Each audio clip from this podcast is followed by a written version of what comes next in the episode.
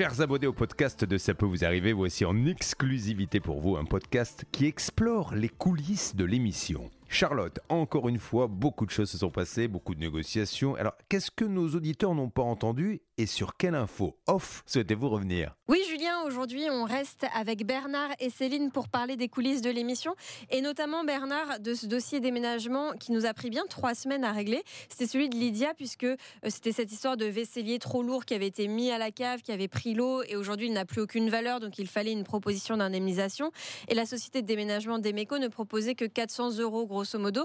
Et donc aujourd'hui, on a appris qu'il y avait une bonne nouvelle, une proposition intéressante pour Lydia.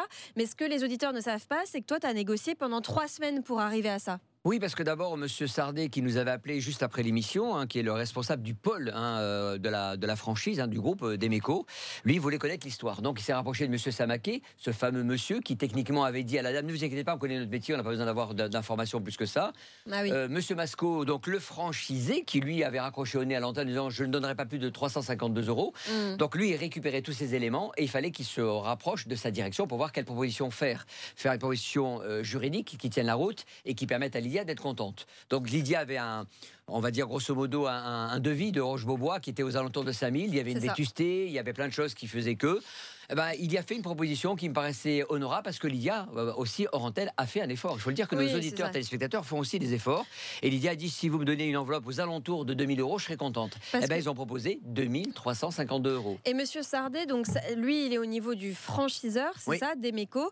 Et euh, lui, il tenait, à- il, tenait vraiment à trouver une solution. Parce qu'on rappelle que les franchisés sont indépendants par rapport à leur euh, franchiseur, mais le franchiseur, c'est quoi? C'est une question d'image pour toi? Oui, je pense que c'est une question voulu- d'image. Raison, Charlotte. Je pense qu'aujourd'hui, le problème qui se pose, c'est que ces grands groupes ont des franchisés euh, qui ne veulent pas toujours, jouer le jeu, faire une déclaration de sinistre, euh, donc à responsabilité professionnelle, qui leur coûte cher. Donc évidemment, eh ben, ils disent non. Et puis après, le groupe euh, qui prend de la hauteur dit ah ben, c'est pas bon pour nous, parce que c'est pas bien ce que vous faites. Nous, on a une mauvaise image alors qu'on est un groupe.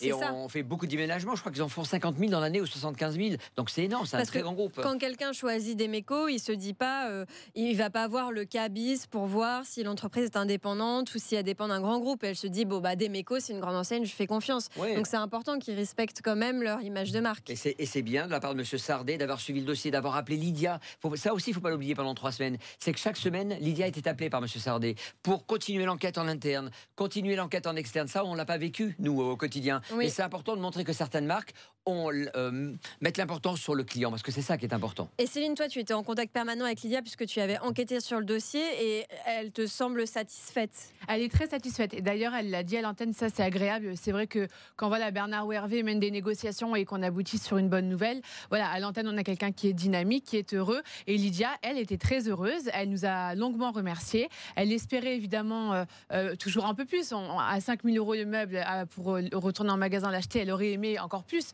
Mais au final, elle a bien compris qu'il y avait quand même une vétusté à appliquer à ce meuble et que de toute manière, elle-même, à l'époque, on lui proposait euh, 50 euros ou euh, 200 euros pour euh, 352 voilà, des- euros, hein, des c'était dégâts ça, les- sur, les euh, dégâts, oui. des dégâts sur de la quoi. peinture. Et on lui avait dit, bah, si vous n'êtes pas content, euh, allez voir avec votre assurance habitation qui va remboursera le meuble. On savait très bien qu'avec Mmh. l'assurance habitation, ça n'allait rien donner.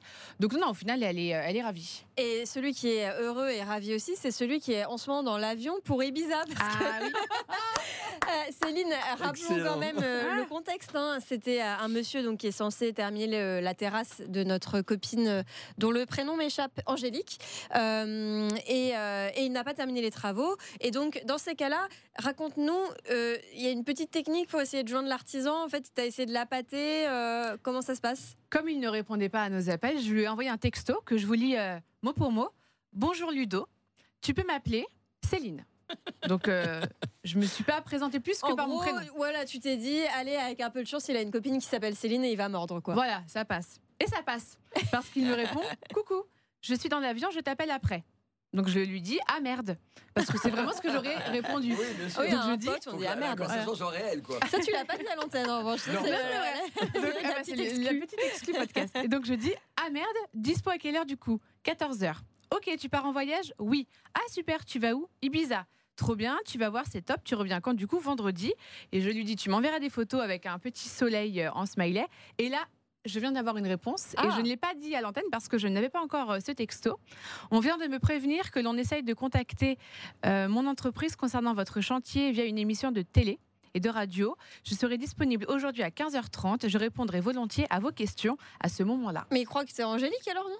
Peut-être, je ne sais pas. En tout cas, euh, bon, il a bien Ouais, il, a compris découvert, que. il a découvert, a priori. Il a- Ouais, c'est là Le qu'on voit quand même euh, l'impact, euh, ouais. l'impact de l'émission. C'est-à-dire qu'il y a quelqu'un qui a vu la télé, qui a entendu son nom et qui l'a prévenu euh, qu'on cherchait à le joindre, ou alors qui a écouté la radio. Je dis En l'espace de, mais- en l'espace de, de- d'un quart d'heure Ouais. parce que les premiers messages euh, datent du, de, de, de- il y a pas si longtemps que ça, donc effectivement, c'est rapide. Il était dans l'avion d'Ibiza, je pense que c'est le pilote qui l'a averti. Ah oui, annonce. euh, Ah, peut-être, peut-être, peut-être.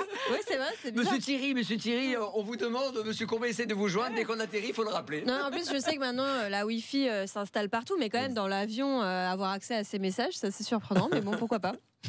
Bon, sinon, je vais faire un petit disclaimer, vous savez, comme disent les influenceurs. Cette, cette expression, euh, cette expression.